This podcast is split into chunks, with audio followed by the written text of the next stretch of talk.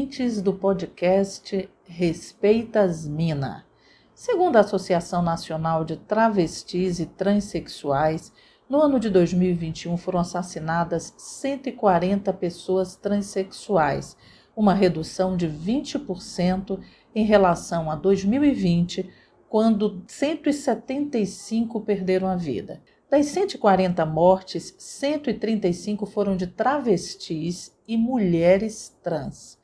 Apesar da discreta redução, o Brasil continua como o país que mais mata pessoas transexuais em todo o mundo. O assassinato é a face mais cruel da transfobia, mas a violência contra as pessoas trans ocorre de diversas maneiras e em diversos espaços nas redes digitais, na política, nas ruas, uma violência cotidiana que se manifesta numa piada, em supostos deslizes aí entre aspas, por exemplo, como não chamar a pessoa pelo gênero que ela quer ser reconhecida. Nem trazer o pronome indicativo do gênero tatuado na testa livra a pessoa trans desse tipo de violência que eu diga cantora e atriz Linda Quebrada, participante do reality show de maior audiência da televisão brasileira.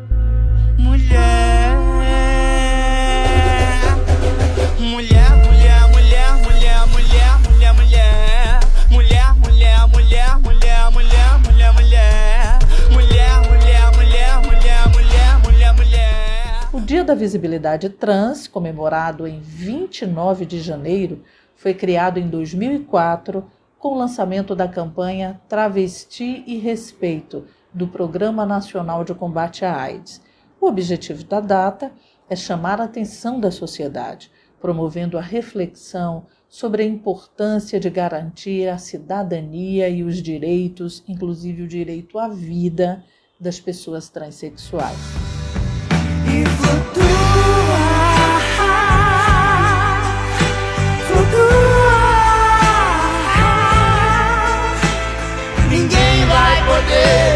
Querer nos dizer como amar.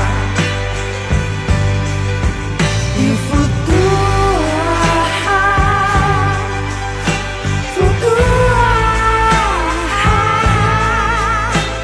Ninguém vai poder. Para celebrar a data, o podcast Respeitas Mina convidou mulheres trans baianas poderosas para conversar com a gente a pedagoga e alorixá Tiffany Odara, a estudante de pedagogia, assessora parlamentar e primeira mulher trans a ocupar um cargo público na Bahia, Paulette Furacão. Obrigada a todas vocês por participarem do podcast Respeita as Minas. Bom, hoje é o Dia Nacional da Visibilidade Trans.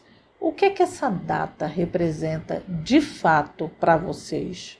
Essa data, o 29 de janeiro, representa para mim um processo pedagógico desobediente. Saudações à pedagogia da desobediência, um processo é, mundial de travestilizar, de transformar, de desobedecer toda a cisgeneridade todo o processo cisgênero negativo que nega nossos corpos e corpas, que barra as nossas existências. O 29 de janeiro é uma data de dizer à sociedade que existimos e que nossos passos vêm de longe e que não vamos jamais dar nenhum passo atrás.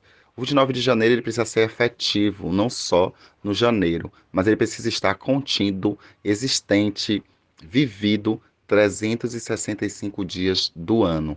Para mim, ser uma travesti preta da periferia, de religião de matriz africana, eu me orgulho diariamente de ser esse corpo, esse corpo que transborda, que não cabe em mim e que transborda, né? Transborda de felicidade, de amor, de ser quem eu sou e não estar presa a padrões normativos, de estar presa ao que o outro pensa, mas que o outro me respeite enquanto ser humano, enquanto pessoa, enquanto mulher feminina que sou. Para mim é um momento de trazer para a sociedade debates que são extremamente importantes ou conquista, ou a luta por conquista de políticas públicas na área da saúde, da educação, do esporte, né? Esse, esse anseio por afetividade, tudo isso e, e, é um leque de possibilidades que a gente pode estar debatendo e trazendo, né? A própria sociedade violenta, transfóbica, cisgênera, para poder né, refletir sobre as violências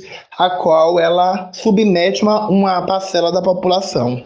A participação da atriz e cantora Linda Quebrada no reality show de maior audiência da televisão brasileira acabou gerando uma discussão acerca da importância do reconhecimento da identidade de gênero das pessoas trans, das mulheres trans, de serem chamadas no feminino. Qual é a importância disso? As coisas, os imóveis, tudo na nossa sociedade tem gênero. Ninguém fala a computador o cadeira. A computador, o cadeira? Não, é o computador e a cadeira. Então as pessoas trans e travestis, elas precisam sim ser reconhecidas conforme elas se apresentam socialmente. Isso é uma forma de garantia da dignidade humana. Se eu me apresento, se eu reivindico, se eu trago para mim a identidade feminina, logo eu quero ser tratada no feminino. Isso é uma forma de humanização, isso é uma forma de respeito e empatia para com o outro. Essa é a importância do reconhecimento da identidade de gênero das pessoas, né? principalmente das pessoas que não estão em conformidade com as normas de gênero da cisgeneridade normativa. Eu considero uma libertação social de finalmente estar adequando o meu gênero. E o nome, este nome a qual a gente escolhe, o nosso nome feminino, ele é muito mais do que o nome feminino. Ele é uma representação das nossas identidades que precisam ser respeitadas. Infelizmente, mesmo com esse avanço na, na retificação do nome civil, nós ainda batemos de frente com a transfobia. Mesmo com o documento oficial, ainda não temos o um reconhecimento social. O reality gerou debate sobre a transfobia depois que a atriz e cantora Linda Quebrada foi tratada por alguns participantes com o pronome masculino embora Lin se reconheça como travesti. O que vocês pensam sobre isso? Por que, que isso ocorre constantemente? Infelizmente, o nosso país é considerado um dos países que mais mata travestis e transexuais no mundo inteiro. Essa é a nossa realidade de viver em constante violência social. O não reconhecimento da identidade de gênero é uma realidade. Você ter ideia, a própria Lina, uma grande militante, uma grande artista, ela vai e tatua né, o gênero feminino a qual ela quer ser chamada, mas mesmo assim isso não é suficiente, porque a sociedade cisgênera ela tem dificuldade de nos reconhecer e que e ela precisa, né? Essa mesma sociedade ela insiste em garantir a o que hoje chamamos de transfobia recreativa. O Big Brother Brasil está sendo um reflexo né, de uma sociedade misógina, de uma sociedade transfóbica, de uma sociedade que nega diariamente acesso e políticas públicas às mulheres trans e travestis. Há uma sociedade que literalmente carrega consigo as marcas do colonialismo. O que tem acontecido com a nossa grande artista, grande ser humano, a travestis, a ser humano Lin da quebrada é o reflexo dessa sociedade escravocrata, dessa sociedade que é transfóbica e que nega todos os dias, a todos os segundos e momentos, o direito, o acesso, a permanência de corpos trans e travestis nos, nos espaços políticos públicos, nos espaços de, de equidade de direito, porque somos empurradas todos os dias para uma margem sem garantias de direitos. Ainda que tenha uma tatuagem na testa escrito ela, ela ainda é tratada de uma forma transfóbica, desfavorecendo, deslegitimando a sua identidade de gênero, ou seja, a sua existência enquanto ser feminino, enquanto corpo que transcende e transborda a feminilidade não cisgênera. Qual a importância da participação de uma mulher trans em um programa como esse? Na verdade, qual a importância da presença das pessoas trans nos mais diversos espaços, inclusive nos espaços de poder. Acredito que ter uma mulher travesti né, em um grande programa ou o maior programa de audiência no Brasil é sem dúvida ajudar na construção da desmistificação da violência transfóbica. É muito mais do que simbólico é, é a resistência, né, a existência dessa população que é invisibilizada por, por esse processo transfóbico. A importância de Lin da quebrada, assim como outras mulheres trans e travestis, né? Lin é uma travesti negra, é...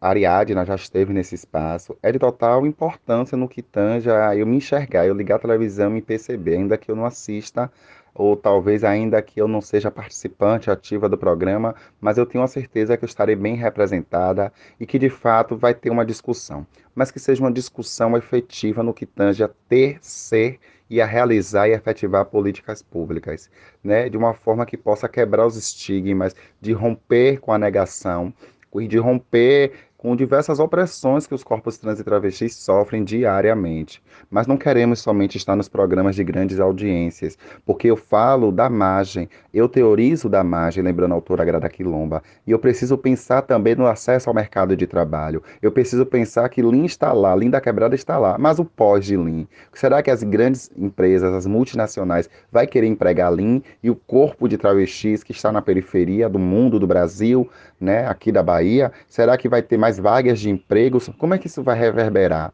para o meu acesso ao mercado de trabalho, para a minha existência? Como isso vai reverberar para um debate político e público para se respeitar a minha identidade de gênero, respeitar não a minha, a identidade de gênero da população trans e travestis. Então, pensar no corpo de Lean é também subverter naquele, no, no, no, no programa de audiência, no Big Brother Brasil 22, é subverter a negação, mas trazer também à tona discussões de total, de suma importância. Então, é fazer com que parlamentares, a sociedade como um todo, os poderes públicos, é, o executivo, o legislativo, né, o judiciário possa se repensar e trazer para o centro da sociedade, para o centro das discussões, debates que são importantíssimos, importantíssimos no que tange ao direito e à garantia da cidadania plena da população trans e travestis.